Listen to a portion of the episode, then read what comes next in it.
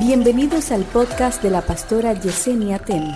A continuación, una palabra de salvación, restauración y vida de Dios. vida de Dios.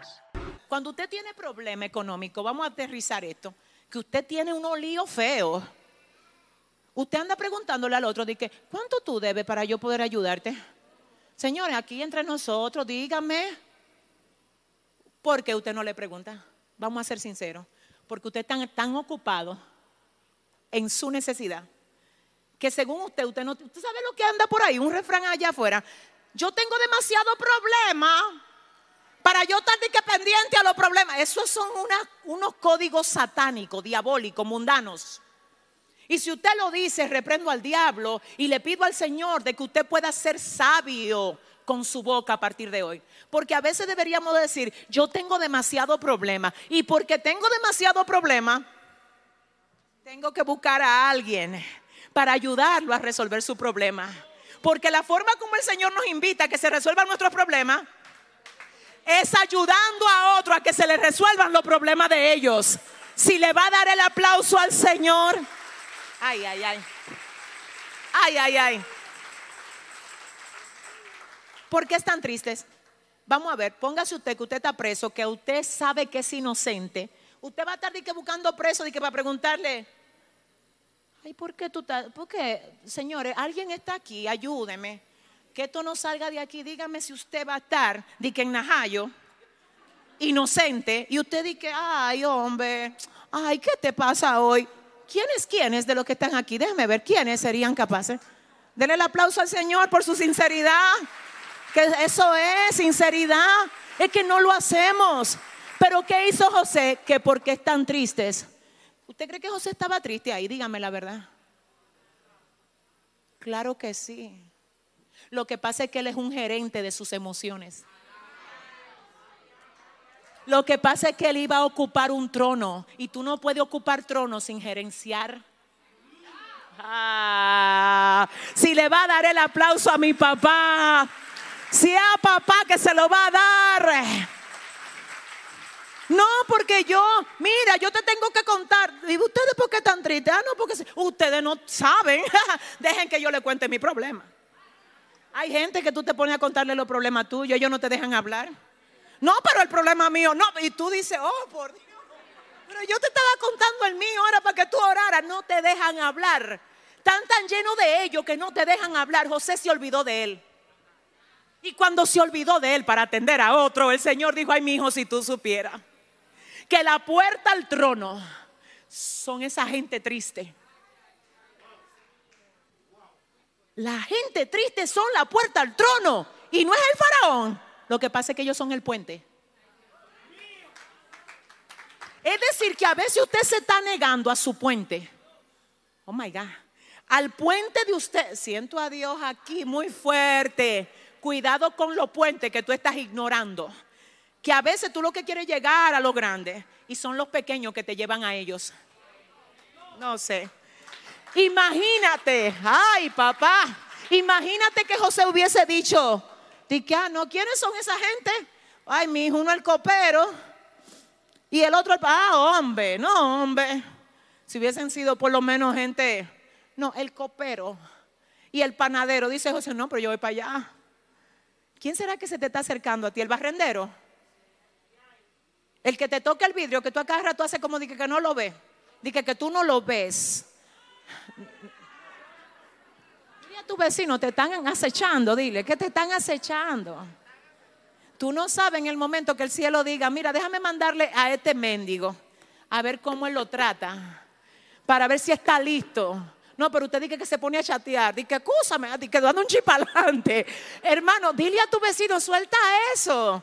Que a veces esa gente son los puentes. Ellos son los puentes. Y le va a dar el aplauso. Ay, aleluya. Entonces pasa que se acerca al copero y al panadero y le dice, ¿qué le pasa a ustedes? Y ellos dicen que soñamos un sueño. Aquí fue que yo dije, wow, qué tremendo. ¿Qué fue lo que le dijeron el copero y el panadero que soñaron? Pero José tenía otro sueño. Entonces el que tiene un sueño se pone a interpretar sueño a otro. Y mire lo que pasa con muchos de los que tienen sueños aquí, que nada más quieren hablar del sueño de ellos. Y hay momentos que no es para hablar de tu sueño, es para, es para interpretarle el sueño al otro. Hay momentos que tú tienes que dejar a un lado todo lo que tú tienes para comenzar a, es para un poquito integrarte con lo que también Dios quiere hacer con el otro. Escúchame, olvidémonos un poco de nosotros y atendamos los sueños de los otros. Ay, Dios mío, si le va a dar.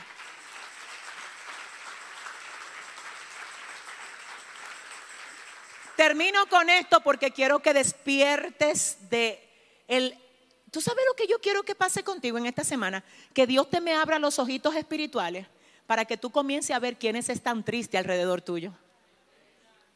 No para contarle de que, tú, que, que, mira, que tú pensabas que aumentaste cinco libras, que mira que ahora, hermano, pero hay problemas allá afuera. Olvídate un poco de ti. Trabaja con la necesidad de los demás. Oye, oye lo que quiero que lo reciba. ¿Quiénes vienen a recibir lo que yo le voy a decir ahora de parte de Dios? Tres cositas nada más y yo con esto oro. Son tres nada más y quiero que las reciba porque Dios no es loco. Y Dios me dijo que te predique esto. Siento a Dios aquí. Hay cosas que están estancadas porque tú estás muy pendiente a ti. Y Dios quiere que tú te enfoques más en los otros. Ay, Dios mío. Escucha esto. José se puso a interpretar sueño teniendo un sueño. Echó a un lado el sueño de él y le interpretó el sueño al copero y al panadero. ¿Quién sirvió de puente para que José saliera de la cárcel? Aquel hombre que un día estaba triste y José le preguntó, ¿qué te pasa? Siembra, porque en esa gente triste puede estar tu puente para llegar a lo próximo. Atiéndelo. No solamente quiera estar en canchanchanería con la gente que anda en las... No, saluda a los que se montan en el metro también. Si le va a dar el aplauso, dáselo fuerte al Señor. ¿eh? Salud, no, mira, no, mira, la Biblia dice que no debemos hacer asesión de personas. Tú no sabes por dónde viene, tú no sabes quién es el puente. Dos, dos. Mira, la Biblia menciona una chica que era de Moab llamada Ruth la Moabita. ¿Y sabe lo que hizo ella? Ella dijo, mira, la suegra mía, no digo yo, lo dice la Biblia, la suegra de Ruth era Noemí. Y tú sabes lo que dice la palabra acerca de Noemí, que ella era una mujer amargada de espíritu. Ya que fuera suegra era una batalla. Pero que ahora que fuera suegra, adórele que él está aquí. Oye, suegra, oh Dios mío. Pero ahora es suegra, ¿y qué más? Suegra, ¿y qué más? A esa suegra amargada, no, mire, Ruth dijo, espérate, que esto es lo que me queda a mí. Y ¿sabe lo que hizo ella? Salió a buscar alimento para alimentar a la suegra. Salió a buscar alimento no para ella, sino para la suegra. Salió a consolar a su suegra, no a ella, ay, pero a la suegra. ¿Tú sabes a quién encontró ella mientras salió a buscar alimento? A vos, al chico. El chico apareció el chico. Mientras ella se fue a buscar alimento. Ay, adórele. Adórele. Imagínate que Rubén venga que con su actitud. Yo, yo no voy a buscar nada. A mí también hay que Yo también soy viuda. A mí también hay que consolarme. Ella dijo, no, olvídate de mí. Ay, ay, ese olvídate de mí. Ay, es que tú te crees que Dios se va a quedar así. Ay, mira, cuando tú te olvidas de ti un poco para tú encargarte de los otros, tú no te imaginas cómo el cielo se te abre. Mira, siento la presencia del Espíritu Santo sobre mí. Te voy a poner un desafío en esta semana. Búscate a alguien que necesite tu atención. No le hable de tu problema, por favor, por esta semana no. Por esta semanita no. Que que tú llevas dos o tres meses ya largo hablando de tus problemas y el Señor te quiere revelar un misterio habla menos de ti y encárgate más de los demás. Y tú verás cómo lo tuyo va a ser el mismo Dios que se va a encargar de